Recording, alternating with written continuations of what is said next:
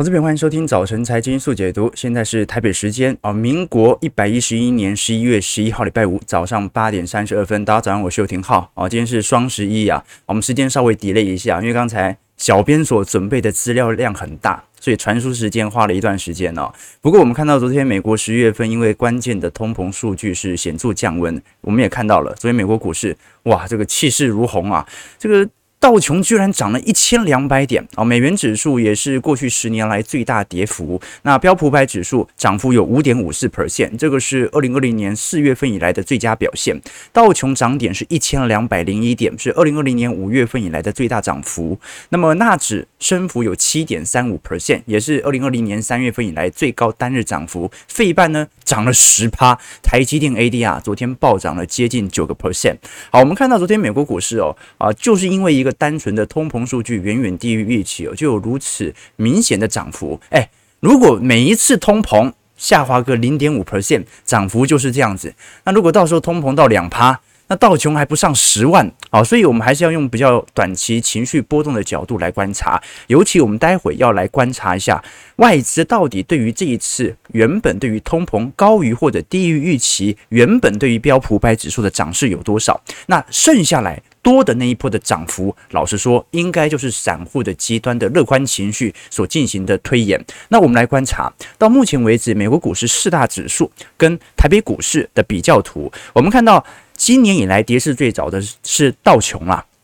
道琼跌势只有七点八 percent 左右，那标普跌幅大概是一成七，台北股市跌幅两成六，纳指跌幅两成九，那费半跌幅来的最大三成三。不过费半其实跌幅在本轮当中，它的波动性质本来就比较高，好，所以它一度跌幅接近有四成六左右。如果我们以本波的反弹角度做观察，那费半涨幅就是最为显著显著的哦。我们看到费城半导体指数哦，本波从十月中旬反弹以来，涨幅已经有两成三喽。道琼涨幅有一成三，标普百涨幅有一成，纳指涨幅有七点六 percent。那因为台北股市呃今天才会开始正式的反映这一波 CPI 下滑对于股市系统单的买盘效果，所以。今年啊，我们应该讲，从十月中旬以来，台北股市涨势其实只有二点八 percent，还是远远落后于美国股市普遍四大指数的表现。那就看一下能不能适度的跟上纳指了。那不管如何，昨天美国十月份通膨数据有是年增率七点七 percent，远远比市场预期的。八个 percent 还要来的低非常多，好，那不管是核心通膨还是其中的各大分项，其实都有非常显著的降温迹象。我们也直接看到了，在十二月份升息两码的几率，目前。在昨天晚上已经飙到了九成。那么按照当前通膨数据哦，作为下一次 FOMC 的判断指标，应该不会有太大的意外啊。联总会跟市场已经完成呃市场的沟通了啊，基本上十二月份升息两码的几率应该算是很高了。但是我们过去也跟各位聊过哦，呃，现在这种乐观情绪如果维持太久的话，很容易会变成七月份到八月份那一波的反弹。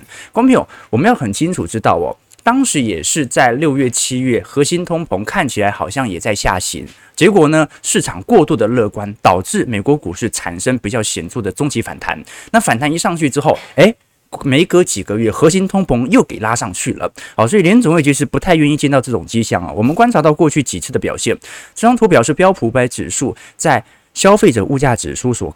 公告的单日的涨幅哦，就是每个月它都会公布消费者物价指数 CPI 嘛。那每个月一公布当天的涨幅，你看得很清楚哦。其实波动度都会有适度的放大。那除非是完全符合预期，那么波动幅度大概就会在一个 percent 以内。你看到八月份当时就是呈现大涨，九月份又大跌，十月份啊这个大涨。那十一月份到时候要如何来观察整个通膨数据，对于本波美国股市的拉抬力道就很重要了。我们先来直接判断一。下判断清楚这一波美国股市标普居然一天涨了五个 percent，它有没有涨虚的成分在？有没有过度乐观的情绪在？这张图表是 JP Morgan 在过去一段时间，我们要先很清楚知道哦，JP Morgan 因为在对于未来的经济形势，它是十分看好的，它是百分之百的多头投行，从头到尾没有改变自己的信仰过，所以基本上它的资料最能够符合乐观。主义者的极致资料，就最乐观也就这样了。我们观察到，他认为在整体十月份的通膨率度哦，最高几率是七点九 percent，年增率七点九 percent 到八个 percent。呃，这个几率是四成，那它预估标普五百指数会反映大概涨幅一个 percent 到一点五 percent。那如果是七点七到七点九 percent，它的几率其实只有两成，涨势最多应该也只有二点五到三点五 percent。可是观众朋友，昨天通膨率并没有像 JP Morgan 预估的极端值来到七点六 percent 啊，然后几率只有五 percent，但是能够。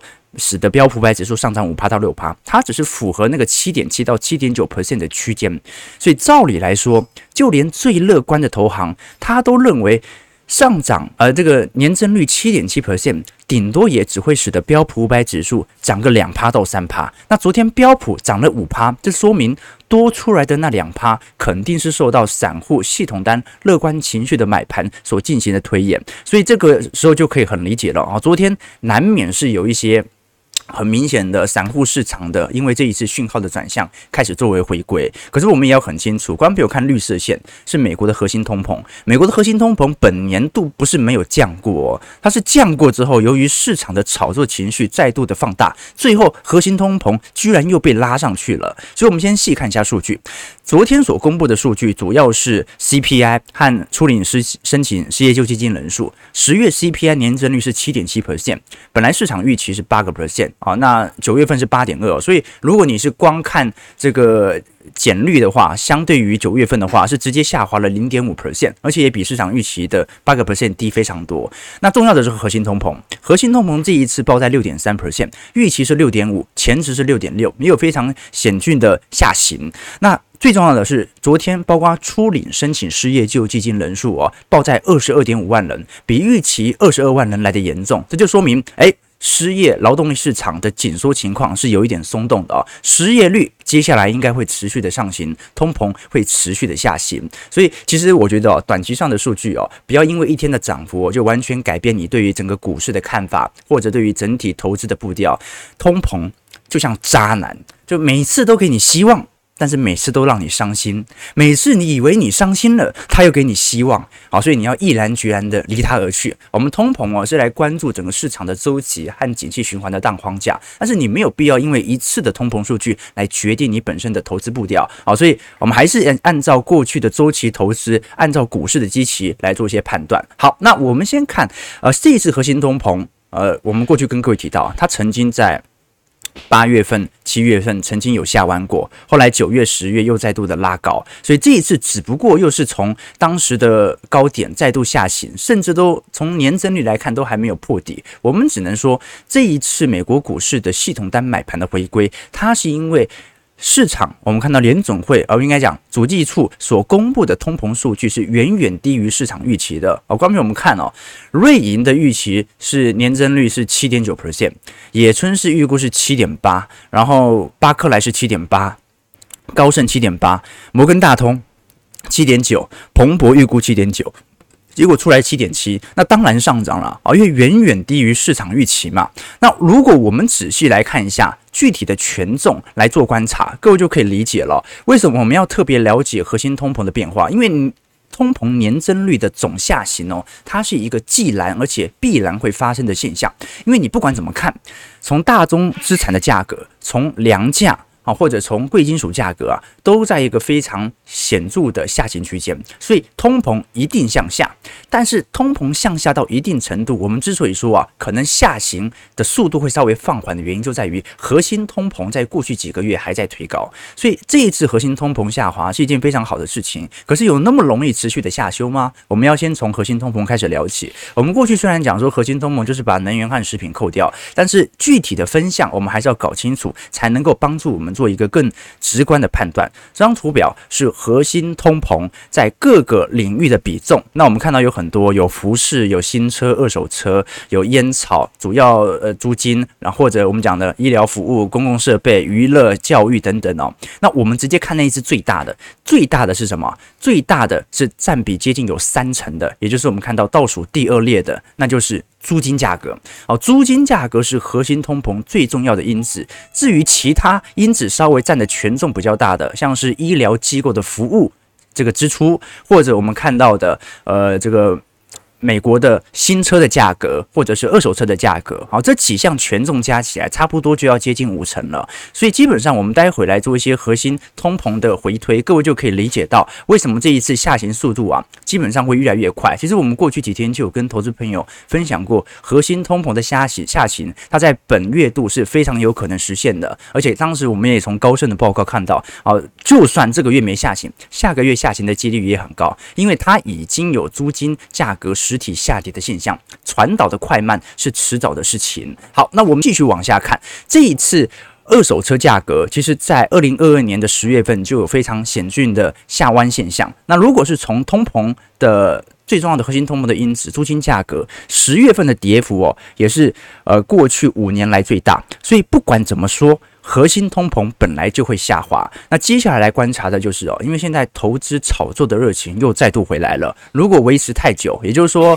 观众朋友，道琼已经完全站上年线了。那如果接下来科技股也产生比较明显的补涨行情的话，那么最终就会是逼得十二月份可能联准会会再度的改口啊，必须要持续的抑制当前的这种市场过度炒作的景象。我们至少可以看到了，呃，我们讲说通膨率的预期低于市场预期，顶多就是。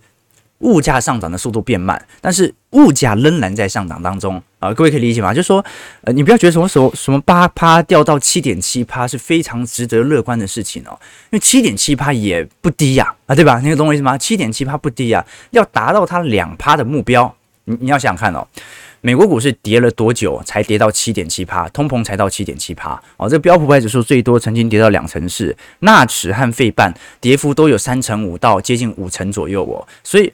呃，花了这么多的股市的跌幅，去了这么多的估值，最终才从当时的啊这个八趴左右下滑到七点七 percent。所以，如果真的要达到两趴的通膨目标啊，其实还是有一段距离的哦。所以，其实美国股市在本轮有一个比较显著长期的打底过程，它会比较符合健康的落底现象。如果这种急涨啊，涨个两天三天，你想想看啊，道琼每天涨一千两百点，这个。如果涨到下个月，每天这样涨，涨到下个月可能已经要破五万点了，对吧？好，所以不可能每天这样涨。那我们看到这张图表是租金价格，就就如同我刚才说的，租金价格就算有所下跌，但是它的。物价或者租金价格仍然维持在高档，它只是上涨的速度稍微有所放慢。那这一次值得观察的反而是医疗服务价格指数哦，医疗服务价格指数哦，这一次是有非常显著的下弯的现象啊，这个是值得观察的了啊。就是说，呃，基本上美国所有核心通膨的指标都在一个非常明显的下行区间。那更值得观察的是，接下来反而是大宗资产价格能不能延续着过去的跌势持续的下修啊？因为我们都很清楚，最近哦。原油价格和粮食价格有一点呃筑底反反弹的迹象啊，那如果要回到真的两帕的通膨目标，那肯定还是有一段距离的啦。如果我们观察。在过去一段时间，美国的主要 CPI 的分项拉动现象哦，其实看得很清楚。如果是以能源价格，也就是橘色区块的话，它其实从今年四月份、五月份见顶之后，它就在一个非常险峻的下行区间。那么，如果是以二手车、卡车或者租金价格，它其实还是维持着过去蛮重要的权重。所以，接下来通膨能不能下行，基本上跟这种具有粘性的。通膨因子还是有剧烈相关的，只不过我们过去几天也跟各位投资朋友提到了，哦，这种有粘性的通膨哦，它可能下行的速度不会如各位想象中来得快啊，原因就是来自于哈这些租金价格哦，它跟房价它是呈现反向关系的啦哈，短期内反向啊，就是呃利率到这个水准，肯定没有人买房了，没有人买房。那租房的还变少哦，那就一定要有非常明显的失业率、人口的上升啊。那你总不能把所有的坏消息当成是未来股市拉抬的好消息吧？简单来讲哦，现在感觉好像要经济数据越差，最后股市才会来得越好。但是你想想看哦，如果按照这个逻辑，那是不是有一天台积电破产，台北股市就要上五万点了？不可能是这样吧？所以是差到一定数据之后，最终还是要靠基本面来做拉动的哦。好，所以这是一个值得观察的现象。那要如何结束呢？如何结束这波由于通膨下行而开启采取的新一波的牛市？过去我们提过，通常还是要必须伴随着更进一波的流动性的显著恶化。可惜的是，是美国股市到目前为止哦，流动性突然回来了哦，突然回来了。债券市场也由于昨天美国公债殖利率的暴跌，债券市场的流动率也开始有出现显著改善了。所以要值得观察的一件事情是，这一波的流动性难道已经到头了吗？我们过去跟各位提到哦，如果我们把一九八零年到一九八二年当时沃尔克的紧缩政策哦，他把利率调升到百分之二十嘛，那股市的确做了明显的下行。可是他花了多久才筑底啊？他花了接近两年的时间才完全的筑底成功。那九个月。啊，十个月就足以去应付本轮的升息对于股市的打击吗？嗯、值得再多做一些留意和观察了。我是比较谨慎以对的。OK，好，那另外一个方面呢，是美国期中选举的追踪。那到目前为止哦，我刚才在八点半左右我观察的数据哦，众议院现在还是共和党。啊，明显席次的领先，所以共和党不管怎么样，在众议院还是参议院，应该拿下都不会有太大的问题。那因为参议院现在，呃，如果我们观察数据的话，共和党现在是仅仅领先两席了，好，那就差个三席就可以拿到了，应该不会有太大的变化了。啊，基本上，呃，如果是按照现在的角度来看的话，众议院啊，这个。共和党的领袖麦卡锡应该是一定会成为下一任的议长。那参议院我们就要来观察一下，因为参议院这一次改选人数稍微比较少。其实美国这一次其中选举的我们讲的红潮海啸没有发生了哈，就是至少从参议院的民调来看，其实是有一点僵持不下的哦。可能参议院最终就是用呃微微个一一席到两席的席次拿下呃共和党的领先而已哦。所以这一次很明显了，我感觉好像美国民意哦，通膨是很关注，但是好像其他的因子也很关注，比如说堕胎。我们过去跟各位提到嘛，因为今年把罗诉韦德案重新推翻。那这张图表哦，红色是共和党人选择，呃，应该讲选民决定要投共和党的主因。那么蓝色是选民决定要投给民主党的主因。我们看到，由于通膨这个问题而选择投给共和党的比例高达百分之四十五。但是如果是因为堕胎权这件事情要投给民主党的，人数哦，民调也有百分之四十三哦。那其他的不管是枪枪支管理或者移民或者犯罪率，当然都会有些许的影响。但是如果以民调来看的话，那应该就是以堕胎权作为民主党基本盘的涌出，值得大家来多做一些留意哦。我们观察到，在过去一段时间，在其中选举之后，美国股市的涨幅通常会有不错亮丽的表现。那当然，共和党的涨幅会比民主党稍微好一点点，大概是十四点八 percent 到明年中旬，但是。是哦，我们过去跟投资朋友分享过，很多人会有一个误解哦，尤其我昨天有在脸书发文哦，很多人会觉得说啊，这个通膨或者说其中选举，呃，其中选举行情，它是在其中选举以前。政府要拉抬的行情并不是这样，其中选举行情，它讲的事情是其中选举结束之后，政策已经确定，华尔街从把过去的不确定性变成确定性之后啊，开启的系统单买盘的回归，所以其中选举行情不是在其中选举。行情呃，不是在集中选举之前所进行的拉抬，是在集中选举之后所进行的拉抬，好，值得大家来多做些留意。好，那我们看一下美国股市昨天涨幅，道琼暴涨了一千两百零一点，三点七 percent，收在三万三千七百一十五点，哇，昨天完全跳空站上了年线，哦，这一波就很明显了，哦，它把过去的头头低的位阶完全给突破了，哦，所以市场的买单突然大幅度的回推是有原因的，哈，就是道琼已经。把过去的空头结构啊，尝试的进行破坏。那标标普上涨两百零七点，五点五四 percent，所在三千九百五十六点。那我们都很清楚了啊，标普本波的弹势本来就比较弱啊，因为科技全指股本波卖压很重啊，而且财报出来也不是特别好。那最近反而是因为裁员的问题才开始股价反弹啊，利空进出嘛。那距离年线还有一段时间。那纳斯达克的部分暴涨了七百六十点，七点三五 percent，收在一万一千一百一十四点。不过纳指这波很弱了啊，所以。昨天看看就好，那反而是费半，费半昨天站上半年线了，暴涨两百四十七点，十点二 percent，收在两千六百七十二点。昨天台积电 ADR 暴涨了八点九八 percent，哦，接近九个 percent，所以今天台北股市系统单的买盘力道肯定会出现。那包括昨天科技五大天王，包括苹果、阿发贝、微软，涨幅都有七个 percent 到八个 percent，甚至 Amazon 哦，在过去杀的比较凶的 Amazon，昨天涨势有一成二。但是因为今年哦，刚才我们一直跟投资朋友分享哦。十块钱跌到五块钱哦，跌幅只要五成就可以达成。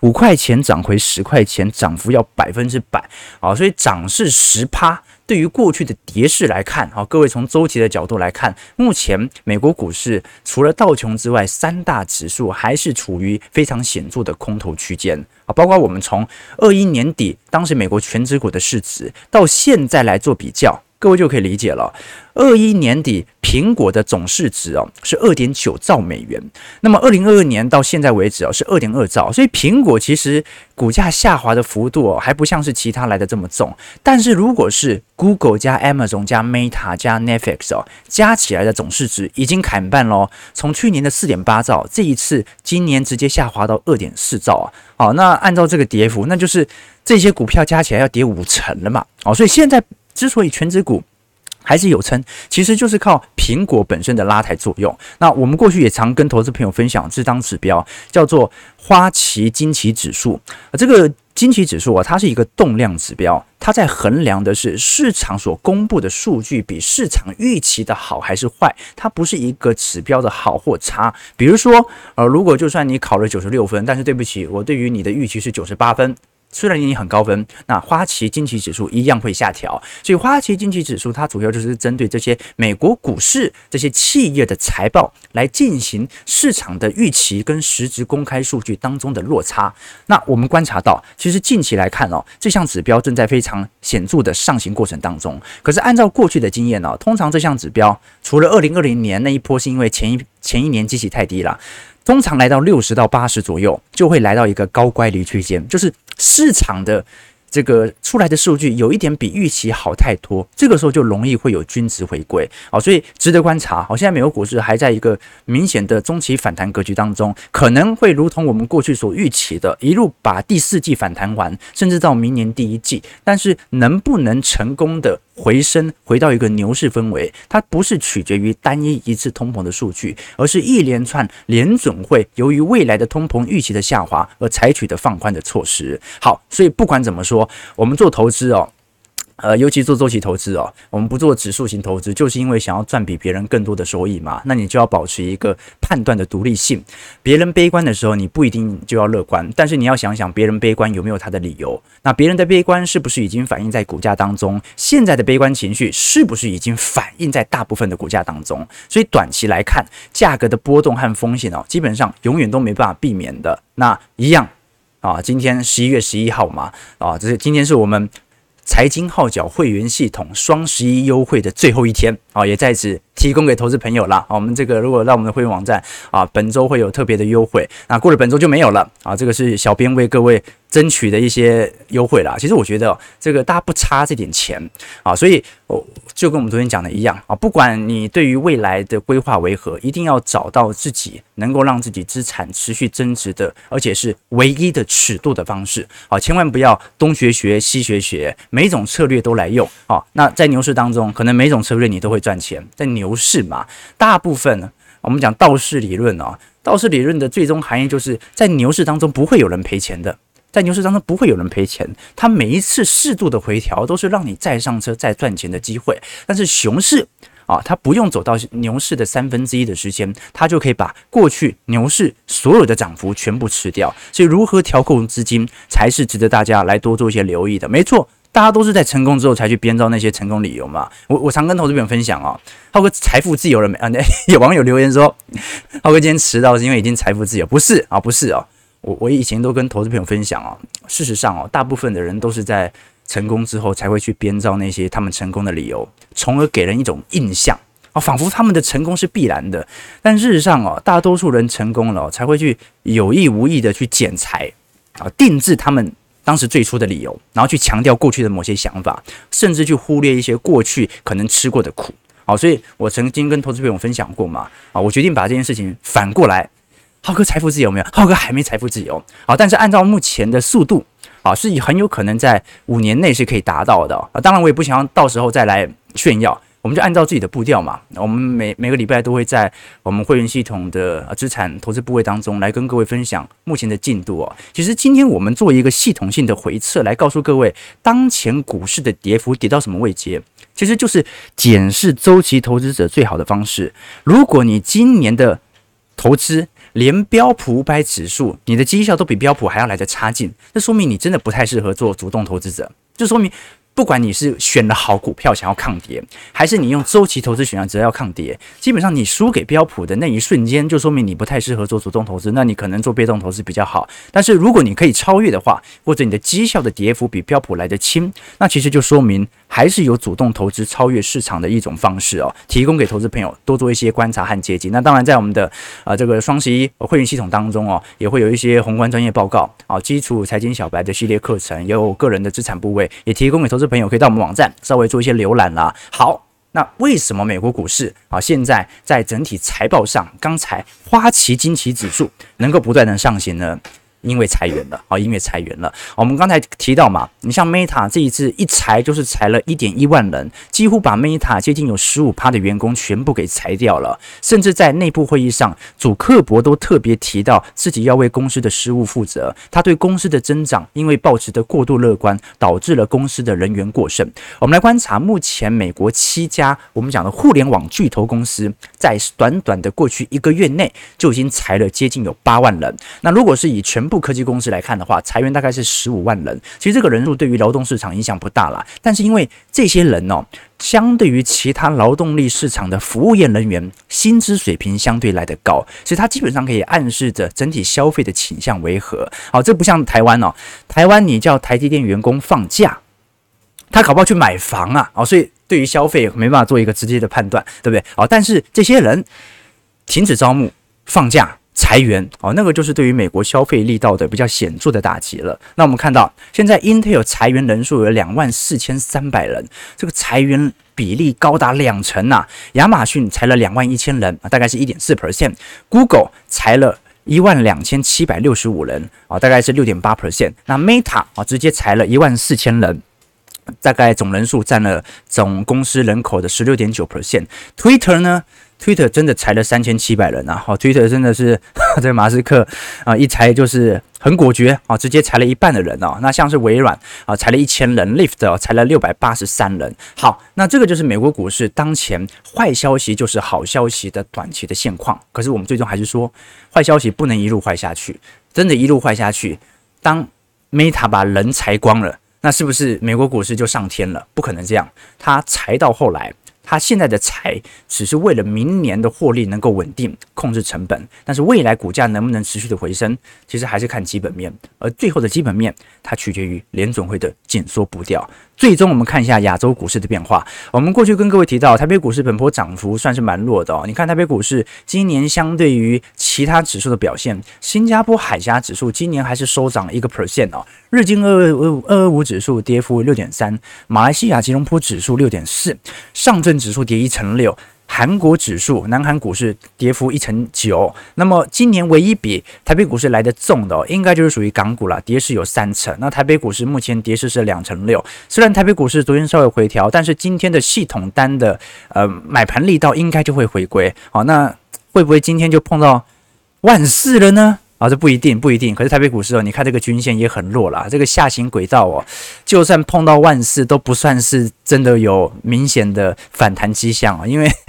很明显嘛，每一次头部头头低嘛，每一次头部都比前一波来的低啊，所以台北股市还是有那种美元持续在中长期升值轨道的压制。当然，整个新兴市场卖压都很重，尤其昨天十月份的税收证交税已经出炉了，连十黑。年减率有八点八 percent 啊，那现在来看呢、等于是前十月相对于去年少增了八百二十五亿台币啊，这几乎是历年同期的新高了。呃，以以基本上从过去来看的话，今年其实证交税收的还可以啊，只不过相对于前几个月下行的情况，应该是蛮显著的啊。但是这个月搞不好成交量又回来了啊，昨天台币暴升哦，直接拉回到了季线左右。那我还是觉得啊，短期内因为台币。这种贬值区间哦，它不可能在一个月内突然改变啊，它是一个中长期的惯性使然哦，所以真的对于美国股市哦，也会有美元需求的，我还是建议哦，大概在三十一块先换一波哦，你很难确定台币的贬值趋向会到什么时候。那至少昨天反而非常有趣的是，小台多空比，小台空单稍微有适度的回补。那么按照当前的格局，我反倒会觉得今天。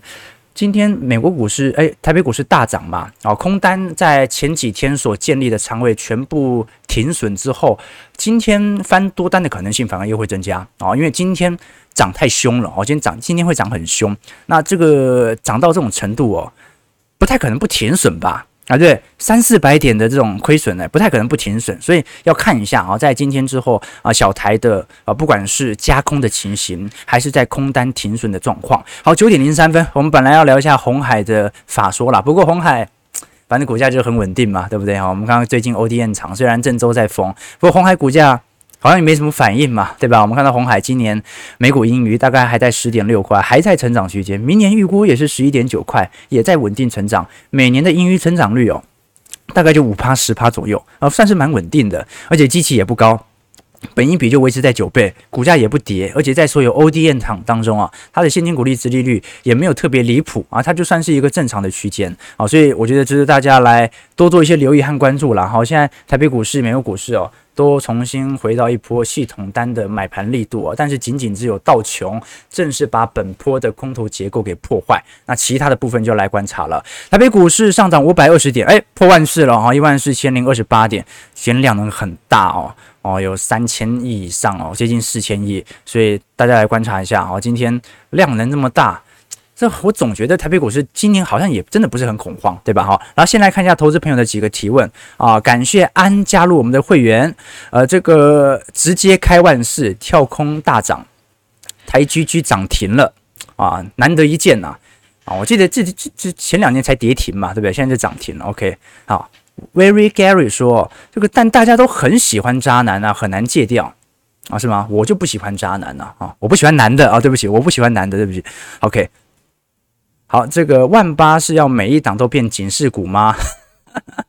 对，很有趣嘛。啊，这个跌幅超过三点五趴有禁空令啊。那现在涨势超过三点五趴啊，不会有啊，绝对不会有禁涨令，绝对不会有的啊。这个帕大陆说，感觉浩哥的耳提面命啊，所以观众朋友，你你会好奇哦。我跟你讲，现在从头到尾没有参与股票市场的人就会这样，就是股票涨了，现在该追吗？万事了耶，涨这么多了，该追吗？啊，对不对？啊，这个。空头者啊，嘎到万事还要加空吗？啊，所以永远都在踌躇不前的人，没办法按照着自己投资策略的人，他就会遇到这样的一个窘境，然后从头到尾他就会丧失一代又一代的股市的景气循环。啊，所以其实股市就这样啦，涨上去哦，你你也不敢空；涨上去你也不敢买；跌下去。你觉得已经空够了，不敢再空了啊！你跌下去，你觉得还会再跌，也不敢买那！这个就是股市常见到的景气周期的现象。而我们做周期投资，就是用上帝视角来看待哦，这个市场的波动原因就是这样子。那我就完全用景气周期的角度来进行资金的配件。OK，好了，感谢各位今天的参与。礼拜五先祝各位投资朋友周末愉快啦！啊，过个好周末。下个礼拜我们再来看一下本波的期中选举的反弹效果啊，加上本次联总会啊鹰派适度和缓的效果，它会造就股市有多热情的涨幅，而这一波热情，它会不会逼得鲍尔在十二月份再度转弯呢？早上九点零六分，感谢各位今天的参与，我们就下礼拜一早上八点半早晨财经速解读再相见，祝各位投资朋友开盘顺利，操盘愉快。